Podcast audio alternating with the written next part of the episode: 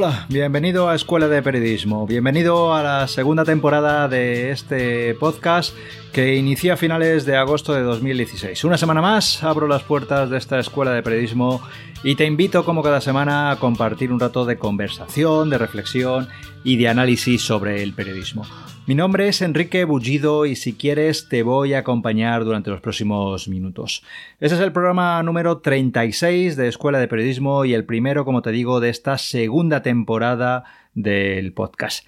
¿Qué tal ha ido el verano? Espero que, que, todo bien, que hayas tenido tiempo de descansar, de planificar nuevos proyectos, de formarte, por ejemplo, leyendo esos libros que todos tenemos aparcados.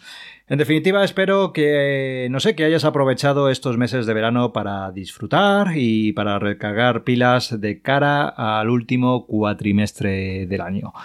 Hoy es 12 de septiembre, el día que Apple presenta su nuevo iPhone, el iPhone 8 y quién sabe si también el iPhone X. En fin, ya sabes cómo son esta gente, estos fanboys de Apple, siempre tan entregados. Por cierto, yo cada vez soy más eh, seguidor de Apple con mi Mac, con mi iPad, que bueno, eh, ahí, estoy.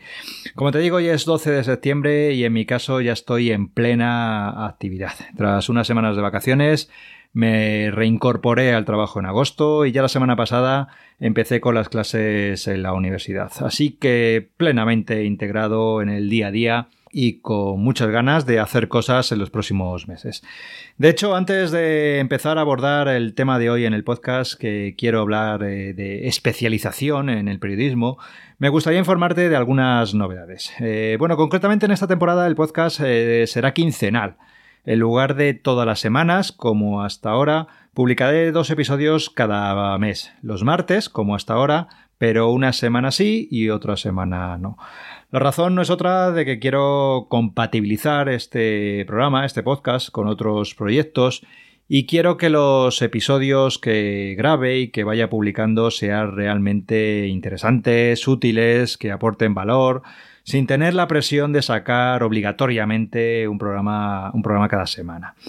Como hasta ahora, continuaré simultaneando los episodios en solitario, como este, en el que abordaré un aspecto relacionado con el periodismo, con las entrevistas a otros periodistas, eh, profesores, estudiantes y en general todo aquel que pueda hacer aportaciones interesantes sobre las que reflexionar y debatir en torno a esta profesión. Así que como te digo, cada dos semanas tendrás un nuevo programa de Escuela de Periodismo. Y ya sin más, vamos con el programa de hoy. Eh, el tema que me gustaría abordar hoy es la especialización. La necesidad, me atrevería a decir obligación, que tenemos los periodistas de especializarnos. Una de las ideas que intento transmitir con mayor convicción e insistencia a los alumnos de periodismo cuando doy clase en la universidad es la necesidad de especializarse. De nada sirve ya ser simplemente graduado o licenciado en periodismo. Más de 3.000 jóvenes terminan cada año sus estudios de periodismo en España. Si a ellos sumamos los que se gradúan en la rama de comunicación audiovisual, tenemos claramente una situación de burbuja de licenciados en periodismo incapaz de ser absorbida por el mercado laboral. Hay mucha oferta, muchos licenciados y una demanda, pues una demanda limitada. Eh, ya sabemos lo que surge de esta combinación. Sueldos bajos y becarios al peso. ¿Por qué? Bueno, pues eh, porque se cae la simplificación de ver a toda esa masa creciente de jóvenes que siguen saliendo de las universidades con un título bajo el brazo que los acredita como periodistas, pues eh, se sigue viendo precisamente como eso, como una masa, un grupo de gente uniforme, con los mismos conocimientos, ya sean muchos o sean pocos, y sin nada muy diferente que aportar. Y si fuera poco, ahora parece que cualquiera es un periodista en potencia. No es un problema únicamente que afecta a los recién licenciados. Cada vez veo a más periodistas de 25 o 30 años que ya terminaron sus estudios hace 2, 5 o 7 años y que tras varias prácticas, algunos contratos encadenados y diversos trabajos como freelance, todavía no tienen clara cuál es su especialidad. ¿Cómo se soluciona esto? No sé si conoces a Andrés Pérez Ortega. Eh, Andrés Pérez Ortega es uno de los referentes en estrategia de marca personal en España. Si no lo reconoces o si no lo conoces, te, recomiendo su blog eh, y que te hagas con alguno de sus libros. Uno que me gusta especialmente y que tengo siempre en el escritorio, que reviso de vez en cuando, es como lo tengo como un libro de consulta, es Expertología. Te lo recomiendo. Pues bien, eh, Andrés Pérez Ortega dice que cada uno tenemos que pensar en nuestros apellidos. Eh, es decir, tenemos que poner uno o dos apellidos a nuestra profesión. De nada sirve ya ir por el mundo como licenciado en periodismo, porque en este momento hay varios miles de profesionales con ese título. Recuerda lo que te decía antes, unos 3.000 nuevos cada año. Ser periodista a secas ya no tiene ningún valor. Ser periodista a secas supone ser sustituible, reemplazable por otro más barato.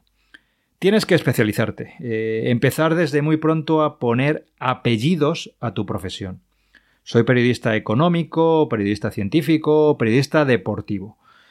Ya has puesto un primer apellido. Si hacemos esta analogía, has empezado a especializarte. Eh, pero espera un momento, ¿cuántos periodistas deportivos, por ejemplo, puede haber en España? Exacto, muchísimos. Por tanto, tu primer apellido dice algo más sobre ti, pero tampoco permite identificarte. Si me permites el símil, eres Antonio García, es decir, periodista deportivo. Antonio García es el nombre y el apellido más frecuente en España. Así que te toca pensar en tu segundo apellido. A mis alumnos siempre les pongo el mismo ejemplo. De acuerdo, quieres ser periodista deportivo, pero quizá hay un deporte minoritario que te gusta y en el que te podrías especializar. Por ejemplo, hockey sobre patines. ¿Cuántos periodistas especializados en hockey sobre patines hay en España? Exacto, muchísimos menos que periodistas deportivos en general. Si te especializas en un área, en un sector concreto, te puedes convertir en una referencia en ese sector. En el periodista de España que más sabe sobre hockey sobre patines, siguiendo el mismo ejemplo. Ese es tu objetivo. Ser el periodista de referencia en hockey sobre patines en España quizá te pueda permitir vivir dignamente sin hacerte rico. Pero si has estudiado periodismo para hacerte rico, pues supongo que a esas alturas ya te has dado cuenta de que te has equivocado de, carrera. El hockey sobre patines, por seguir con el, mismo, con el mismo ejemplo, tiene unos seguidores en España, una liga, eh, una federación, unos equipos, unos patrocinadores. En definitiva, tiene una comunidad, grande o pequeña, eso de momento da igual, pero tiene una comunidad que está interesada en ese deporte. Y ahí es donde tú debes aportar valor. Piensa lo mismo sobre economía, por ejemplo. Ser un periodista económico, especializado en economía, está bien, pero ser un periodista económico especializado en energía está mucho mejor. Y si más concretamente te especialistas en energías renovables, tus posibilidades de empleabilidad aumentan, por paradójico que pueda parecer, mucho más. Es decir, cuanto más especializado es el nicho al que te diriges, mucho mejor. En un mundo en el que predominan los periodistas tertulianos, los todólogos, que tan pronto te explican en Twitter o en televisión la política internacional de Oriente Medio, o te explican la legislación comercial de Nigeria, o no sé, las causas y las consecuencias de una tormenta solar, o la ley de cría del pollo australiano, pues en ese mundo en el que predominan todo este tipo de periodistas tertulianos, ser un periodista ultra especializado es un valor diferenciador. En este momento, eh, en periodismo y en cualquier profesión, es fundamental elegir unos apellidos que te gusten, un área en la que ocupar un hueco, en la que sobresalir. Es una cuestión de supervivencia, me atrevería a decir. Tampoco es cuestión de agobiarse y pensar que si tienes 25, 30 o 35 años y no te has especializado, estás perdido. Siempre hay tiempo. La especialización puede surgir de una afición, de un hobby, de tus conocimientos en otra rama, no sé, en informática, en diseño, en productividad, o simplemente surgir por puro azar profesional. Hay muchas vías para, especializarse. De eso hablaremos otro día, de cómo surge la especialización, de cómo puedes descubrir qué vías te sirven para especializarte y bueno, de qué, de qué ramas eh, pueden tener más salidas. Pero de momento, piensa y busca qué apellidos te gustaría tener. Como te digo, creo que conocer bien y definir bien tus apellidos es una cuestión o puede ser una cuestión de supervivencia. Pues hasta aquí el programa de hoy. Te invito a visitar mi página web enriquebullido.com, a suscribirte a los contenidos del blog si no lo has hecho ya y te recuerdo que puedes escribirme a contacto arroba enriquebullido.com donde estaré encantado de recibir tu mensaje y charlar contigo. Muchas gracias por dedicarme tu tiempo y hasta el próximo programa.